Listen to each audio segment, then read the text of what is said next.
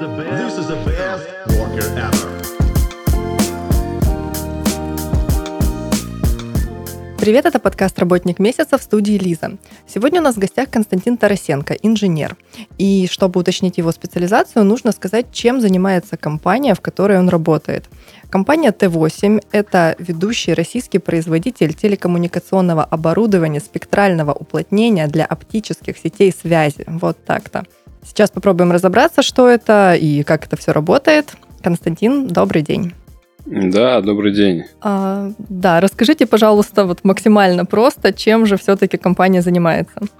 А, ну, мы разрабатываем э, оборудование спектрального уплотнения, а, разрабатываем, соответственно, производим и проводим полный, скажем так, объем инсталляции. Наше оборудование позволяет передавать большие объемы информации через оптическое волокно посредством э, световых импульсов. Чтобы представить, что из себя представляет оптическое волокно, давайте проведем некоторую аналогию. Волокно – это длинная стеклянная нитка э, в несколько раз э, тоньше человеческого волоса. И технология спектрального уплотнение позволяет одновременно передавать э, в этом волокне до 120 э, световых потоков информации. Не, не с технической точки зрения, наверное, это можно, знаете, как очень...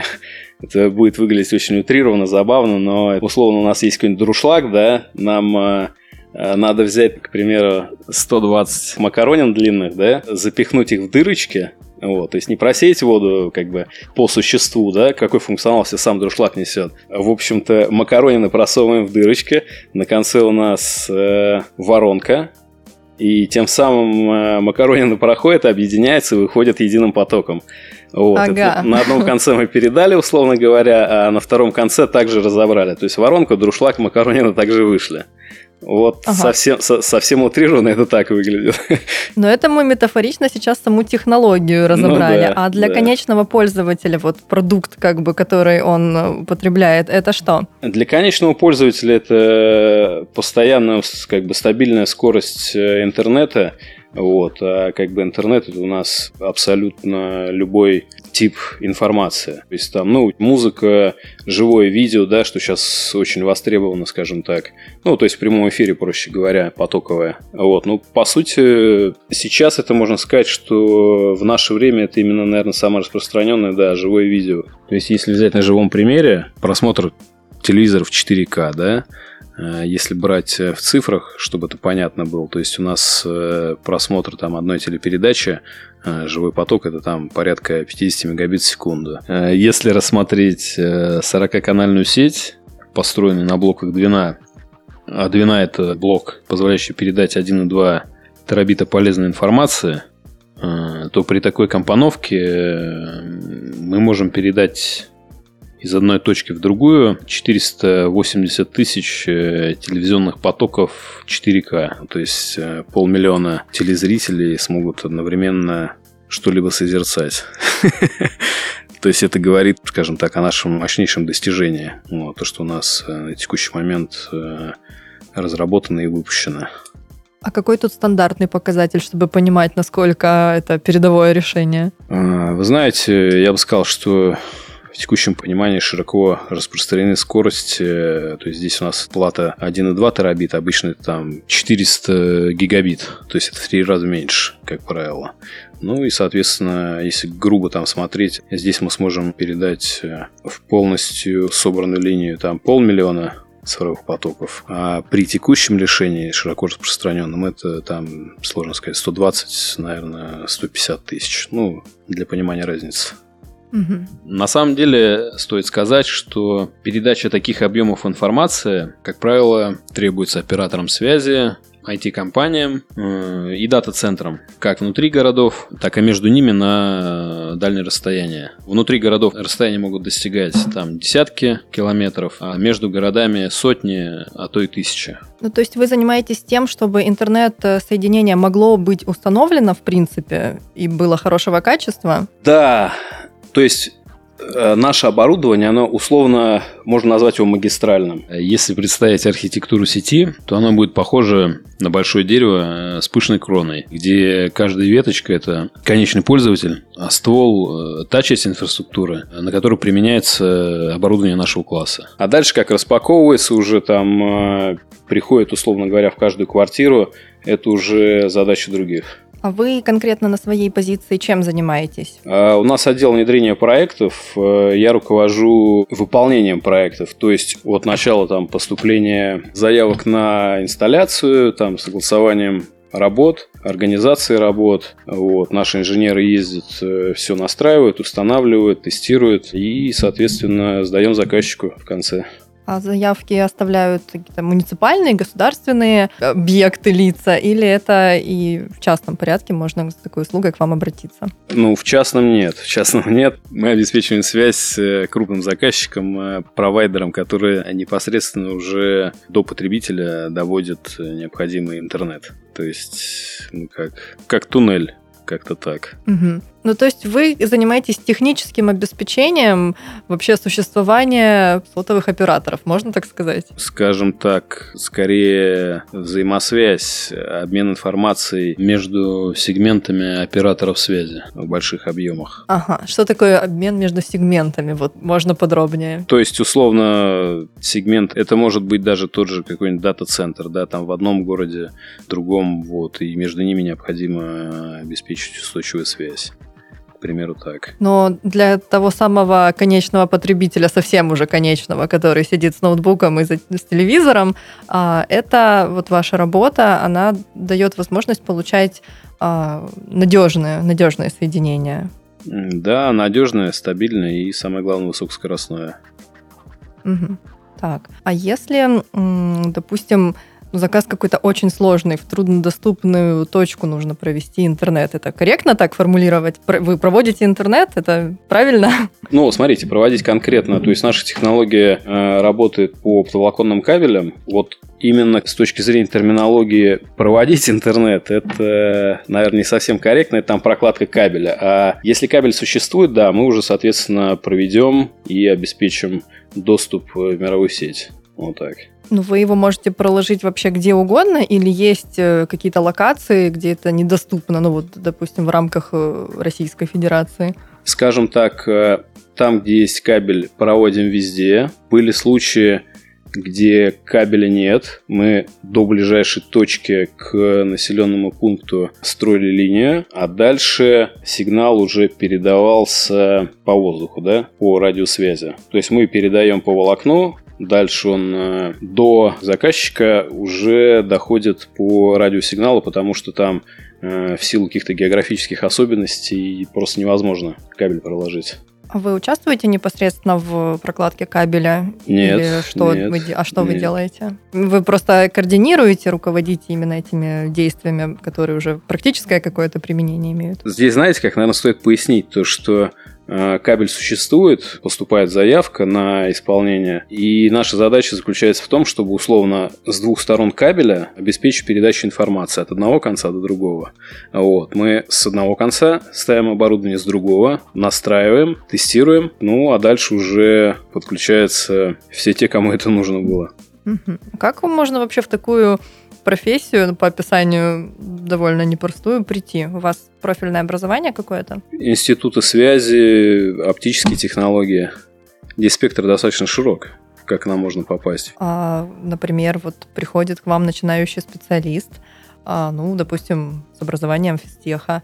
А какую он может э, занять должность? С чего можно начать карьеру в такой компании? Ну, скажем так, у нас э, и как э, инженерная, так сказать, полевая работа есть, и научные отделы, э, где необходимо, скажем, проводить какие-то эксперименты, опыты, исследовать что-то новое, так и разработка оборудования. В общих чертах, наверное, это все.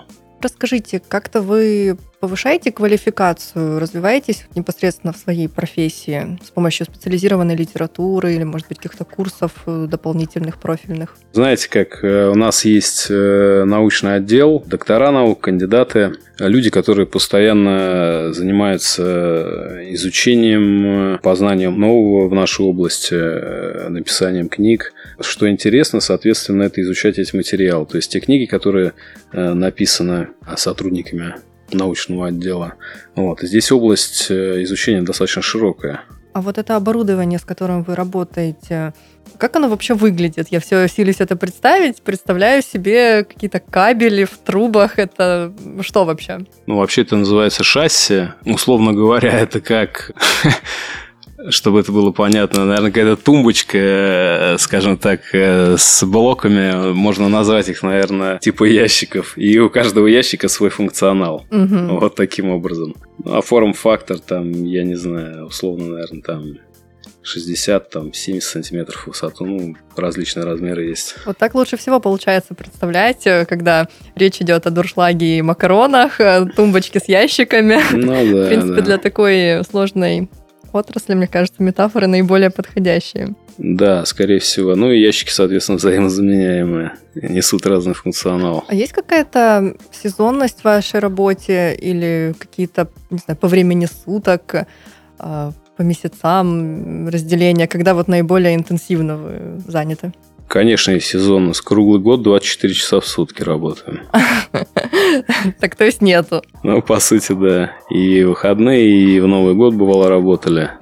Всякое бывает. А вы выезжаете в полевые условия куда-то вот на точку? По сути, да. Это основной функционал нашего отдела, я думаю, так, да. То есть мы именно, ну, как полевые инженеры. Ага. То есть вы всегда где-то на выезде, а где вы, например, успели побывать? За время работы?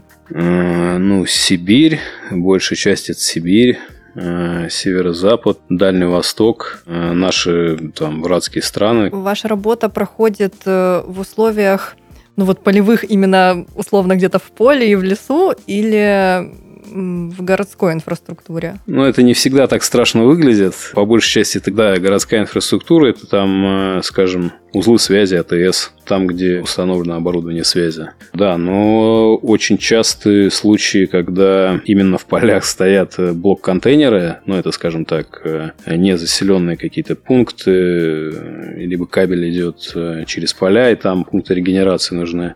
И стоят такие блок-контейнеры необслуживаемые вот, где стоит наше оборудование. Какие были самые сложные поездки? С чем там приходилось сталкиваться? Сложно это такое понятие философское. Ну, интересные поездки были, наверное.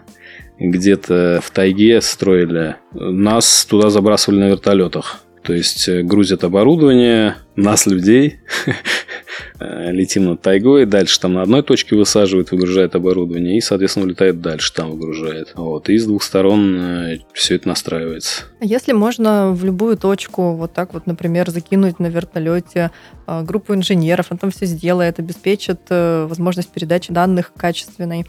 Почему все-таки в каких-то отдаленных районах, да и не только в отдаленных на самом деле, а, такой плохой интернет, такая плохая связь? Э, ну, потому что предположу, что может не быть кабеля, да, вот опять же в силу географических особенностей рельефа, вот. Может быть либо спутник, либо по сотовой связи, где каналы тоже узкие и большой объем информации невозможно передать. Думаю, что так. Ну, основное это получается, да, то, что у нас, э, скажем, кабель куда-то может быть не протянут. Много таких э, мест, которые вообще еще пока никак э, не задействованы в использовании вот этих технологий совершенно без связи, без интернета в России? Ну, совсем без интернета вряд ли сейчас что-то есть. У нас всегда есть спутник, вот, а с точки зрения оптоволокна э, труднодоступные районы, где, предположу, может быть, ширина канала ограничена, скажем так. А как она ограничена, может быть? А это, соответственно, либо кабель там какой-то проложен очень давно, э, старый, изношенный, малой емкости.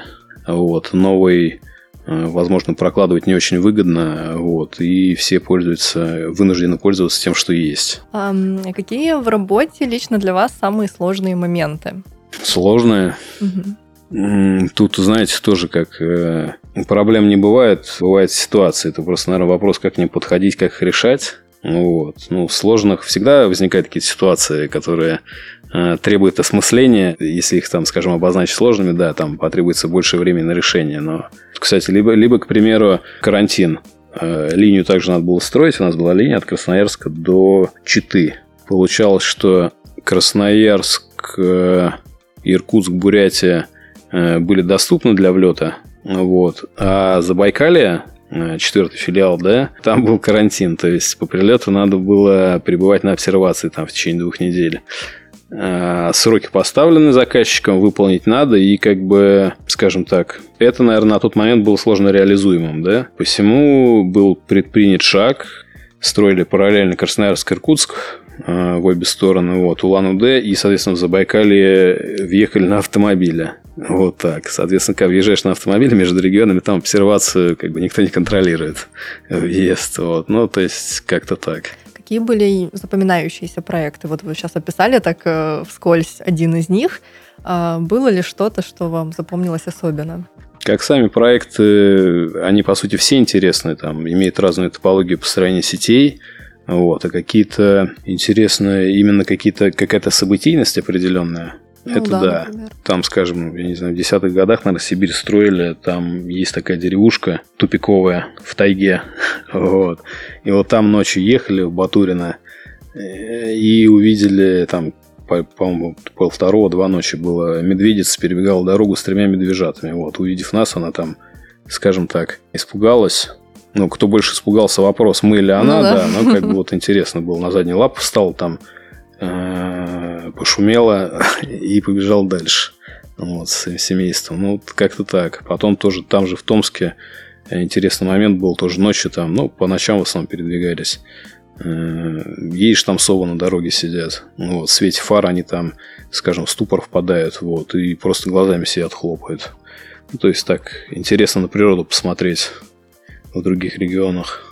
Есть у вас какие-то средства защиты, допустим, от тех же медведей или от каких-то природных катастроф?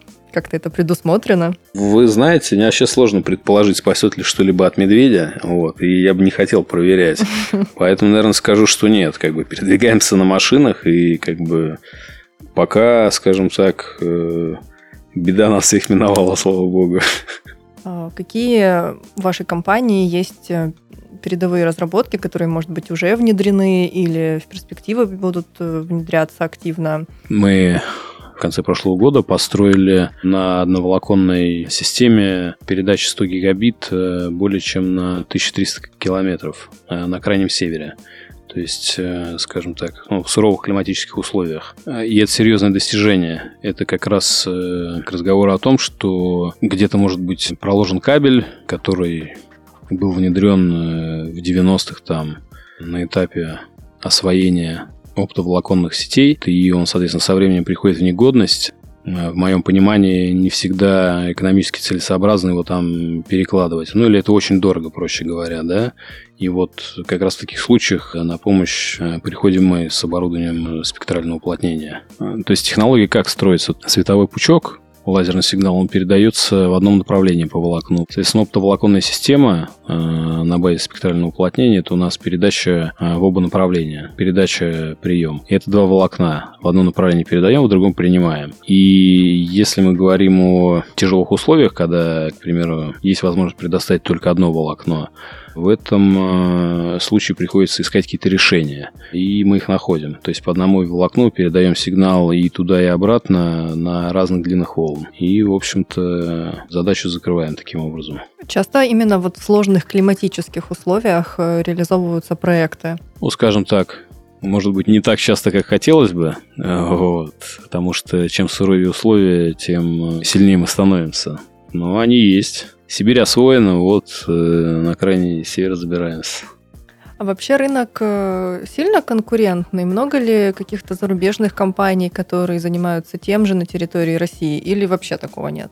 Ну, я бы сказал, что, наверное, в основном это зарубежные и есть. А, Возможности этих компаний на рынке представленных, они примерно одинаковые или у каждой есть какие-то свои особенности, преимущества, ну и недостатки, соответственно?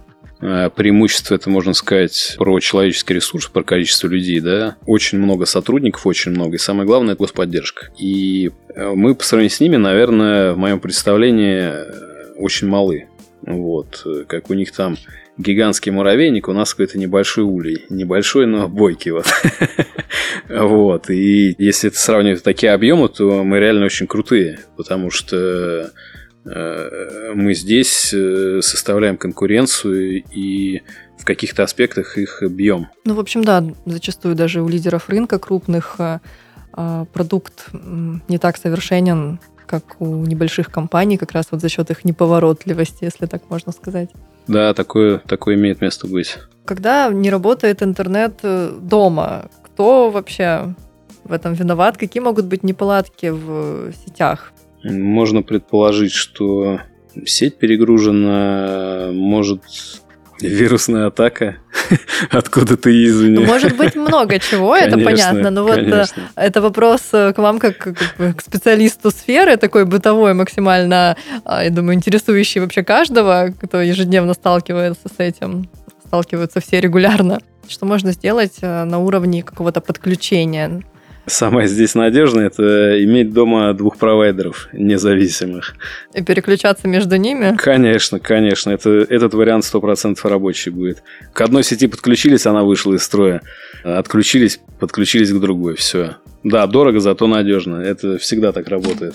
Ну, в целом, вот чтобы так резюмировать э, тему нашего выпуска – а, идет ли все к тому, что в России все-таки у всех э, в каком-то обозримом будущем будет э, стабильная связь и стабильный интернет? Потому что, как вот уже проговаривалось ранее, да, в нашей беседе, а, все-таки и в неотдаленных районах регулярно пользователи испытывают какие-то проблемы с этим. Это же, ну вот, ненормально в 21 веке. А, можете, ну не то чтобы я прогноз, конечно, от вас какой-то жду точный, но тем не менее, экспертное мнение. А, будет ли лучше? В моем понимании, да. Потому что в нашем веке без интернета уже никуда. Вот. И, соответственно, это просто необходимо а, обеспечить каждого жителя доступом в всемирную сеть. Вот. Поэтому какими методами это уже вопрос и соответствующая структура. А так, да, я вижу, что интернет будет везде. Вопрос времени. Ну да. Здесь сложно прогнозируемо. Будем надеяться. Итак, на этом мы будем завершать наш выпуск. С нами беседовал Константин Тарасенко, инженер компании Т8, которая занимается производством телекоммуникационного оборудования спектрального уплотнения для оптических сетей связи. Не просто это озвучить, еще сложнее было разобраться, но тем не менее думаю, что вопрос мы ясность внесли. Константин, спасибо большое. Да, спасибо, Елизавета. Всего доброго, всем спасибо, пока. Всего доброго, да, до свидания.